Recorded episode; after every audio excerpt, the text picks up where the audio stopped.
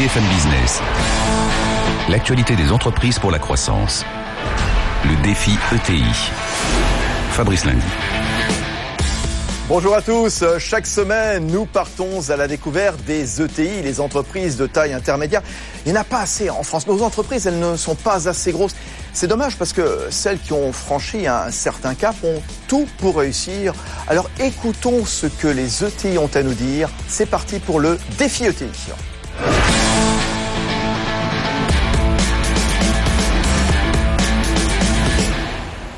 Oui, alors chaque semaine, euh, on vient vous donner des, conseils. Les dirigeants d'ETI accompagnés des meilleurs experts. Oui, des ETI qui se portent bien, peut-être parce qu'elles savent brandir la carte tricolore. Gros plan, en effet, cette semaine sur le Made in France, justement. On va en parler dans un instant avec euh, François Morinière, le président de Néo, avec Aude Elgemayel, banquière conseil à la Banque Palatine, qui nous accompagne dans ce défi ETI, avec Denis Gancel à la tête de W, spécialisé dans le design, euh, dans les marques. On va se retrouver d'ici une minute. Le temps est bien de retrouver Stéphanie Colo, le portrait de Néo. À tout de suite. Enéo, c'est ce qu'on appelle un bon vieux millésime. L'activité de tonnellerie existe depuis 1838 avant l'arrivée 100 ans plus tard de la fabrication des bouchons de liège. Aujourd'hui, la société est entrée de plein pied dans le 21e siècle. Le bouchon réalisé à partir de poudre de liège est high-tech. Le dernier bébé, c'est le Origin by Diam, issu de plusieurs années de recherche au sein du département R&D, garantie sans odeur de bouchon. Ce qu'on appelle l'élevage idem cap sur l'innovation pour les fûts, les cuves, capables de générer le profil boisé, précis, recherché par le vinificateur. On parle même de profilage, tout un programme. Avec Neo, on est dans le haut de gamme et en jouant sur la carte du Made in France, puisque tout part de serré dans les Pyrénées-Orientales. Et ça plaît, le vin séduisant le monde entier. Les deux tiers du chiffre d'affaires de 180 millions d'euros partent à l'export. Sachez qu'un bouchon en liège sur cinq sur la planète, c'est Enéo. En route vers les sommets, d'ailleurs, n'est-ce pas l'ancien patron de l'équipe, François Morinière, qui préside à sa destinée? Oui, on, vient d'entendre euh, Stéphanie Colo, François Morinière. Quand on a dirigé l'équipe, quand on a fréquenté des, champions, ça aide pour faire grossir Néo ça, c'est différent, mais c'est un métier de passion euh, que celui du vin. Et comme j'aime beaucoup le vin, comme j'aime beaucoup le sport, ça m'aide dans mon métier, effectivement. Et s'il y a un domaine quand même euh, dans lequel la France est attendue, c'est bien sûr le vin. Bien sûr, c'est le c'est le flagship de notre pays qui est reconnu dans le monde entier, même si bien sûr la concurrence est féroce. Et donc le drapeau français est, euh, est plutôt un, un, signe très positif quand on veut exporter et gagner des marchés. Denis Gancel à la tête de, de W, oui, le, le, vin, la gastronomie, mais pas que, justement. Qu'est-ce qu'on aime dans le, le, Made in France? À quelle valeur eh bien, est attaché le, le Made in France alors d'abord des valeurs sur les atouts de la France, parce qu'en en fait euh, le Made in France n'est pas euh, totalement homogène. Vous l'avez très bien dit. D'ailleurs le secteur qui est le plus porteur pour le Made in France, c'est le vin précisément. Ensuite, c'est l'agroalimentaire. Ensuite, ce sont les parfums. Ensuite, c'est la haute couture. Donc, aussi paradoxal que ça puisse paraître, euh, on préfère la haute couture euh, à euh, Airbus, le bon vin à Ariane euh, et, donc il y a des secteurs qui sont plus porteurs que, que d'autres pour le Made in France. C'est ça qu'il faut retenir. Euh, Aujourd'hui, on est dans un contexte où euh, il y a des Made in dans le monde un peu partout. C'est ça qui s'est passé depuis 10-15 ans. C'est qu'on a vu une explosion de Made in, Made in Germany, Made in Switzerland, Made in Italie, etc. Tous les pays, il faut en avoir conscience, y compris les pays émergents, s'occupent de leur Made in parce que la mondialisation est beaucoup plus identitaire que ce que l'on a cru. Elle n'est pas si globale que ça, cette mondialisation, et que chaque pays aujourd'hui peut tirer son épingle du jeu en valorisant ce qu'on appelle son capital immatériel. Capital immatériel, les couleurs euh, de son drapeau. Euh, oui, euh, Aude Elgemayel, la France, en effet, elle excelle dans de nombreux domaines. Denis Gancel vient de citer l'agroalimentaire, la viticulture, on a cité l'espace également, l'aéronautique, enfin tout ça c'est européen euh, bien entendu. On est bon dans la mode, dans les produits de luxe, euh, l'habitat, les services à la personne, la santé. On n'a pas à rougir. On n'a pas du tout en effet à rougir. Et puisqu'ici on est au défi ETI, les ETI françaises, c'est à peu près 5000 entreprises et c'est 200 leaders mondiaux euh, et dans des domaines très variés. Nous, à la Banque Palatine, on travaille avec les ETI et on peut voir euh, du savoir-faire, de la qualité made in France euh, qui, qui s'exporte à l'international sur de l'agroalimentaire, sur les cosmétiques, sur la santé animale, sur les hautes technologies. Vous avez 30% des demandes de brevets qui sont liées aux ETI et sur des domaines extrêmement variés, la défense l'aéronautique. On pense souvent au luxe et au vin, c'est Ben une réalité, mais pas que. Bah oui, on a combien d'entreprises euh, se sont succédées à ce, dans ce studio euh, de ce défi ETI Je pense à Tuan avec Elisabeth euh, Ducotet, donc dans la dans la santé euh, notamment, les tissus intelligents notamment. Je pense à TLD. oui, on ne connaît pas forcément comme ça TLD. Ils sont venus également. Bah, c'est le leader donc du matériel pour les plateformes aéroportuaires, c'est-à-dire tous les chariots qui emmènent les bagages, les passerelles qui font monter les passagers. Voilà, tout ça, ils sont venus dans le défi ETI sur BFM Business, hein, Aude. Oui, et vous savez que par exemple, Darégal, qui est une ETI familiale du 91, est le leader mondial des herbes aromatiques surgelées. Et vous avez... euh.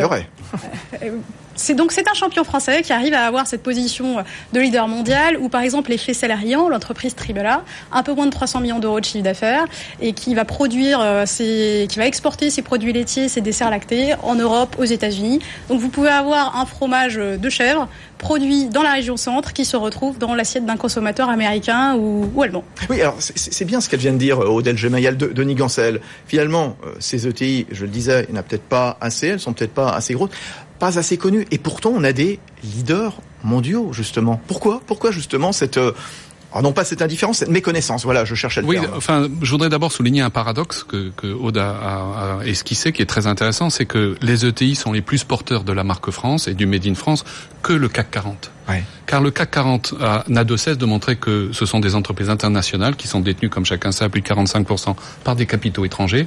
Et donc, il faut surtout pas apparaître comme français. C'est une méconnaissance de, de la valeur qui est créée par la marque. Parce que euh, il n'y a pas de marque mondiale apatride. Henkel est de Düsseldorf, L'Oréal est de Paris, Coca-Cola est d'Atlanta. Et donc le terroir de marque est fondamental. Et les ETI, elles sont confrontées à cette réalité-là en permanence, d'abord parce qu'elles vont conquérir des marchés à l'international, et elles ont bien compris que l'image de la France à l'international était porteur pour leur secteur, pour la majorité des secteurs, et, et donc c'était évidemment un, un booster très important pour elles. Vous, euh, François Morinière, donc à la tête de Néo, vous jouez justement cette euh, carte tricolore, vous la brandissez justement? Alors on la joue parce que d'abord, euh, bien sûr, euh, la, la France est un très grand pays, producteur de vin et que donc si les, les produits de Néo, c'est-à-dire principalement la tonnellerie, nos barriques et nos bouchons sont utilisés par les grands euh, producteurs français, euh, haut de gamme comme euh, moyenne gamme, ça veut dire que les produits sont de qualité et donc le vin français fait confiance à Néo et donc on s'en sert pour aller à l'export et c'est vrai que sur nos tonneaux il y a un drapeau français. Mmh. Donc on, on emballe nos, nos tonneaux avec un drapeau tricolore dessus. ah bah c'est- Et là, vous en êtes fier. Ah bah bien sûr. ouais. Voilà. Et, l'autre l'autre point. Et ça marche justement, on dit, allez, c'est bien, il y a le drapeau tricolore, j'achète. Oui, je pense que mm, c'est un, un signal fort qu'on envoie à nos, à nos clients. Et d'autre part, on a quand même des, des matières premières qui viennent de France, puisque nos tonneaux sont faits en chêne, euh, majoritairement de chêne français. Et donc, on vend aussi une, un approvisionnement euh, de nos forêts. Et c'est aussi un argument euh, qui est demandé par les clients, parce que c'est un signe de reconnaissance et de qualité pour le produit. Où, où est-ce que vous faites euh, fabriquer vos bouchons, la gamme Diam, euh, Origine by Diam aussi, dont nous parlait Stéphanie il y a une poignée de minutes hein. Eh bien, on en fait fabriquer euh, dans les Pyrénées-Orientales. C'est est- vrai. Voilà, une grosse usine sur laquelle on a réinvesti euh, 30 millions d'euros il y a 18 mois.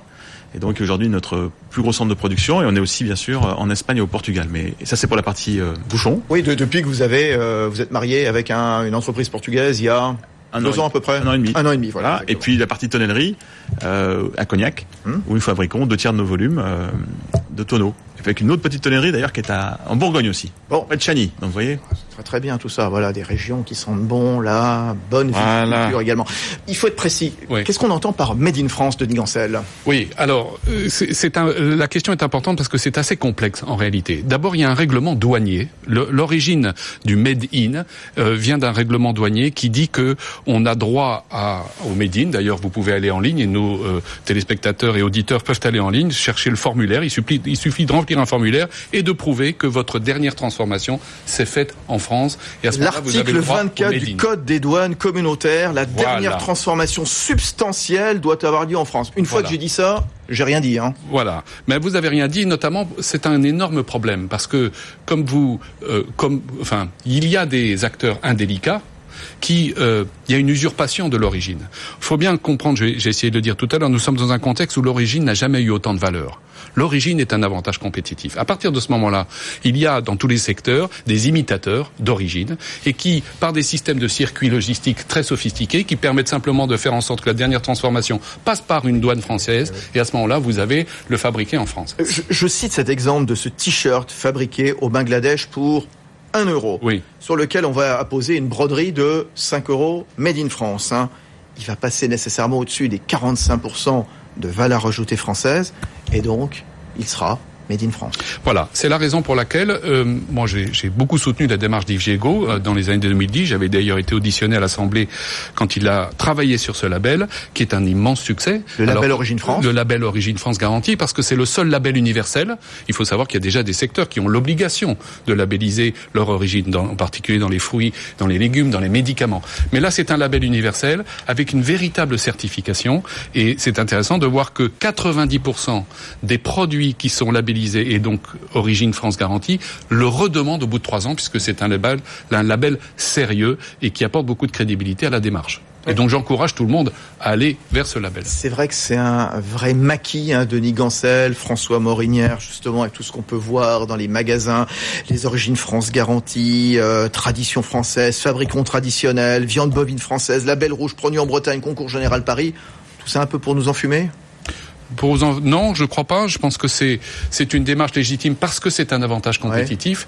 On peut peut-être d'ailleurs se poser la question par rapport à nos auditeurs en disant qu'est-ce qui, quelles sont les trois questions qu'il faut se poser par rapport au sujet du, du, du label? La première question, c'est est-ce que c'est une attente de mes clients? Il n'est pas sûr que ce soit toujours une attente des clients. Deuxième question, est-ce que c'est véritablement un avantage compétitif? L'image de la France est un avantage compétitif incontestable dans le vin, incontestable dans l'agroalimentaire, dans des produits de matières premières non transformées, c'est pas sûr. Et enfin, est-ce que j'y ai droit à ce label? Parce que dans mon process de fabrication, je peux avoir un produit, oui, qui est labellisable, mais mes autres produits, non. On ne certifie pas une entreprise, on certifie des produits. François Morinière, un maquis de dénomination, parfois un petit peu trompeuse, dont vous souffrez ou pas? Comment ah. passer entre les gouttes un petit peu de Pas vraiment, parce que si vous voulez, on est un, nous on est un, acteur B2B, euh, business to business, donc on parle quand même à des gens qui sont assez informés euh, et pointus, donc euh, on peut pas trop les enfumer quand même sur ce sujet-là, et, je pense que c'est vraiment dangereux de prendre ce risque-là.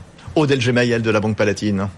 Alors moi sur ce sujet, au-delà dans effet de la, production en France, le premier point c'est de dire qu'il y a un vrai savoir-faire français et que euh, même s'il y a pu avoir une sorte de French bashing, il y a de plus en plus de prise de conscience en France là-dessus, que les consommateurs, le grand public plébiscite de plus en plus ça. C'est quand même une forme de réhabilitation et autant on a pu complexer un peu face à nos voisins euh, allemands qui sont eux très fiers de leur Dutch Qualität et de leur production euh, nationale, nous-mêmes, soit pour des soucis d'économie locale ou environnementale, les, Français sont de plus en plus attentifs à ça. Et l'IFOP sortait en effet une statistique en disant que en 10 ans, entre 97 et, aujourd'hui, on est passé de 39% à plus de 70% des Français qui sont prêts à payer 5 à 10% plus cher ah. pour du Made in France.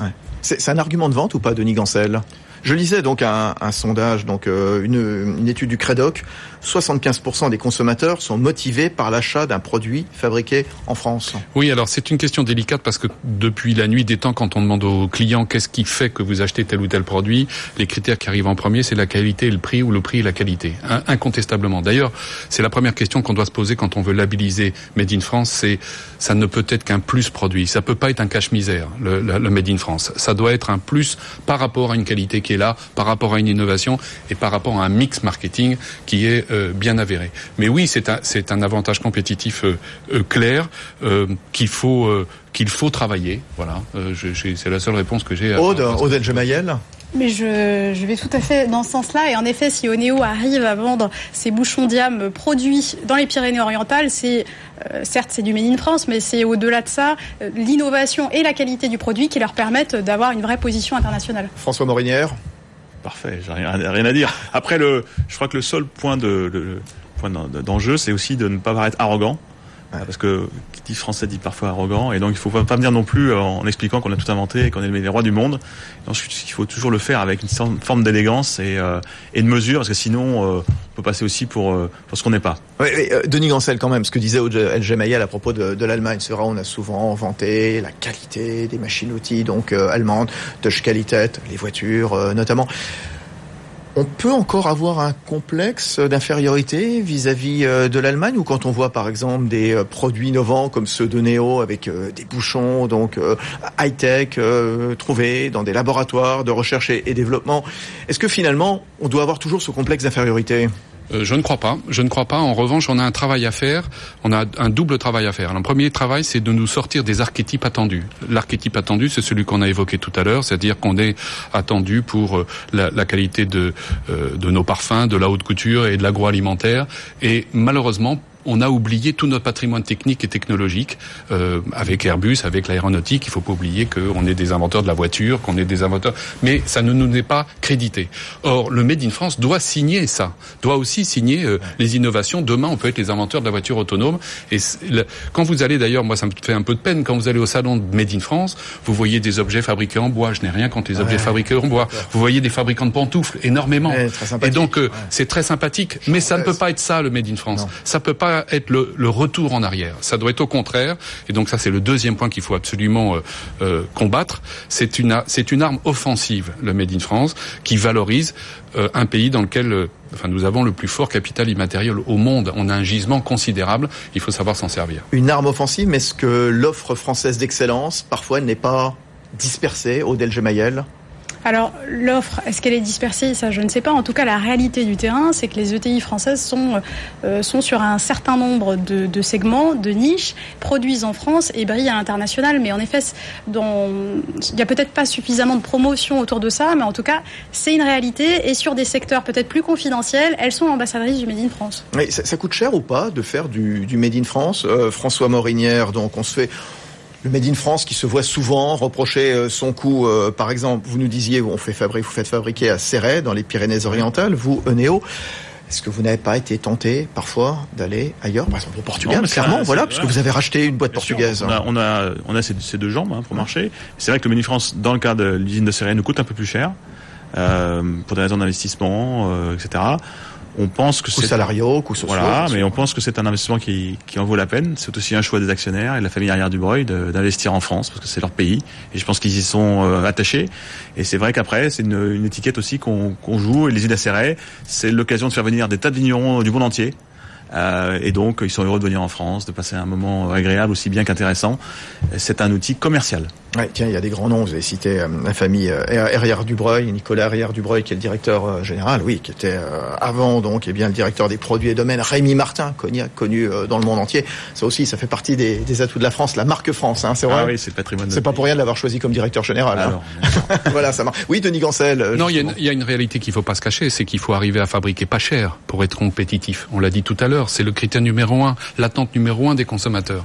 Donc il faut être certain que l'équation. Comment on fait? Parce que tous ceux qui nous écoutent, les patrons de PME qui nous écoutent disent il est bien sympathique Denis Gancel, mais bon, euh, j'ai euh, les coûts sociaux, les coûts salariaux, la fiscalité euh, démentielle.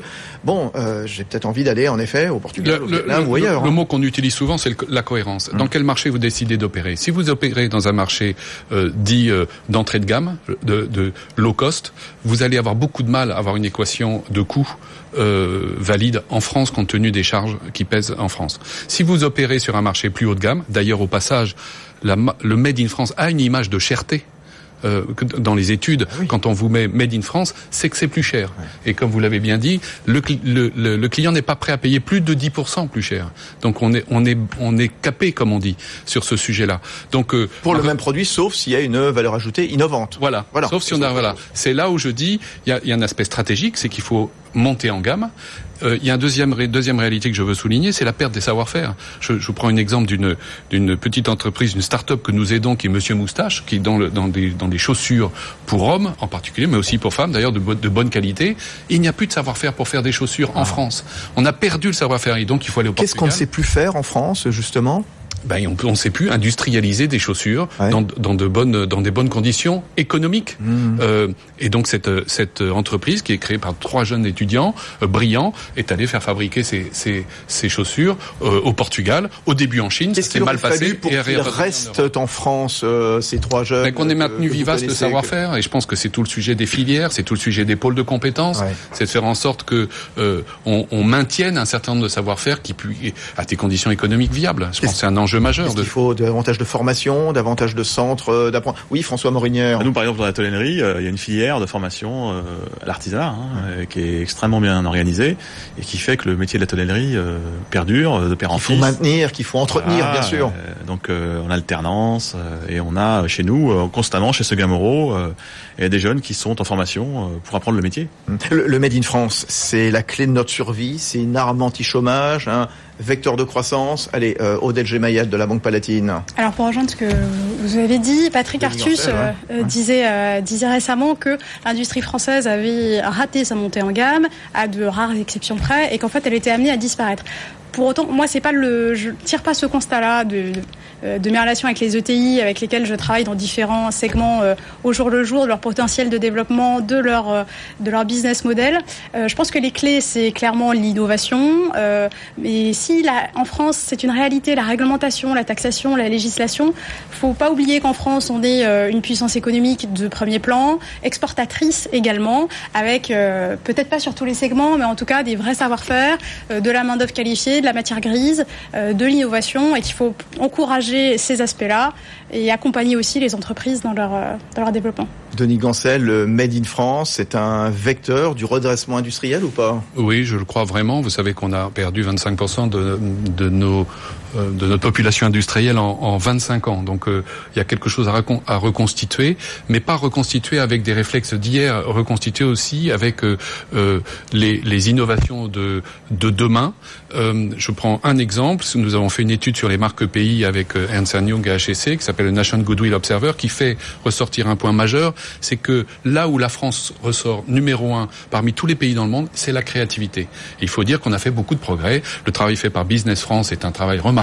Enfin, on joue groupé au titre de la créativité. Et donc, je, je pense qu'on a tiré ce fil-là, parce que je suis d'accord avec vous, le savoir-faire, la technicité euh, est encore présente dans bon nombre de secteurs. Mais euh, soyons clairs, est-ce que c'est vraiment l'arme absolue, euh, une économie hexagonale? Bon, elle ne peut pas suffire à elle-même, euh, François Morinière. Nous, c'est bien sûr que. Non, mais ce que je dis ça parce que on, est en plein scrutin présidentiel. Attention à ne pas euh, promouvoir un hein, Made in France défensif où tout serait sauvé grâce au Made in France. Hein. En réalisant 70% de chiffre d'affaires à l'exportation, euh, l'entreprise elle dépend avant tout de ses clients internationaux et que donc on a on a bien besoin d'avoir une approche très internationale et très ouverte sur le monde. Hein. Denis Gancel. Non mais je pourrais vous citer des entreprises comme vous en avez cité tout à l'heure, mais comme Pélinck dans les machines à vendanger, comme Debuyer dans dans le matériel pour pour les casseroles et la cuisine. Tout ça, on est dans le très haut niveau et ce sont des entreprises qui ont une majorité de leur business qui est fait à l'extérieur. Et pour ça, pour répondre très précisément à votre question, le Made in France est vital, absolument vital. Et d'ailleurs, ce qui est intéressant au passage, c'est que moi, je, reviens de Guinée. Et en Guinée, euh, et dans les pays émergents, il euh, n'y a pas du tout d'envie de, il y a une envie de, promouvoir la marque pays, notamment pour les matières premières. Là, moi, je travaillais sur la, la nana en particulier, mais dans les pays émergents, il y a une fascination pour les marques étrangères. Et donc, on n'a pas tellement envie d'acheter local on a envie d'acheter des marques étrangères. Donc c'est une opportunité pour nous, puisqu'il suffit de bien s'organiser et de pouvoir pénétrer de nouveaux marchés. Un mot, un dernier mot, Odel Mayel. Et le Made in France est aussi vital pour l'attractivité des territoires. Les ETI produisent à 78% en province, et donc ça permet aussi de générer euh, des emplois locaux et une L'ancrage local qu'on met aussi en avant dans ce défi ETI. Merci Odel Mayel, banquière conseil à la Banque Palatine. Denis Gancel à la tête de son agence spécialisée dans les marques, dans le design W. François Morinière, le président de Néo, c'est du Made in France, hein, c'est du bouchon, c'est de l'élevage euh, de vin. Merci à tous. C'est pas fini. Euh, comme chaque semaine, euh, le défi ETI avec l'abécédaire ETI avec cette semaine Charles Robinet Dufaux à la tête des assurances NR qui nous met en avant l'adaptabilité, l'attractivité et la pugnacité. BFM Business, le défi ETI, l'abécédaire. Les entreprises de taille intermédiaire s'adaptent à leur environnement, s'adaptent à la réglementation et évidemment à leurs clients. C'est bien entendu quelque chose que les entreprises plus petites peuvent faire, mais les ETI ont la capacité et la puissance pour s'organiser et s'adapter sur le moyen et long terme, pour véritablement mettre en place des structures qui vont répondre à ces nouvelles exigences de l'environnement et des clients. Attirer des talents est le challenge des entreprises Et les entreprises de taille intermédiaire peuvent attirer à la fois des personnes qui viennent de très grands groupes en leur donnant une capacité d'action, de décision, d'exécution que l'on retrouve dans des entreprises de plus petite taille. Et par conséquent, cette entreprise de taille intermédiaire est le meilleur endroit pour attirer les meilleurs talents. Les entreprises de taille intermédiaire aspirent à devenir des grands groupes. Elles doivent être donc déterminées sur leur stratégie et sa mise en œuvre. Pugnacité, attractivité, adaptabilité. Donc, eh bien, euh, Charles Robinet Dufaux, le PDG des assurances NR, c'est fini pour le défi ETI. J'ai hâte de vous retrouver donc euh, la semaine prochaine. Tiens, on parlera donc euh, la semaine prochaine, on parlera tech, les ETI 2.0, avec notamment Innove 8. Bonne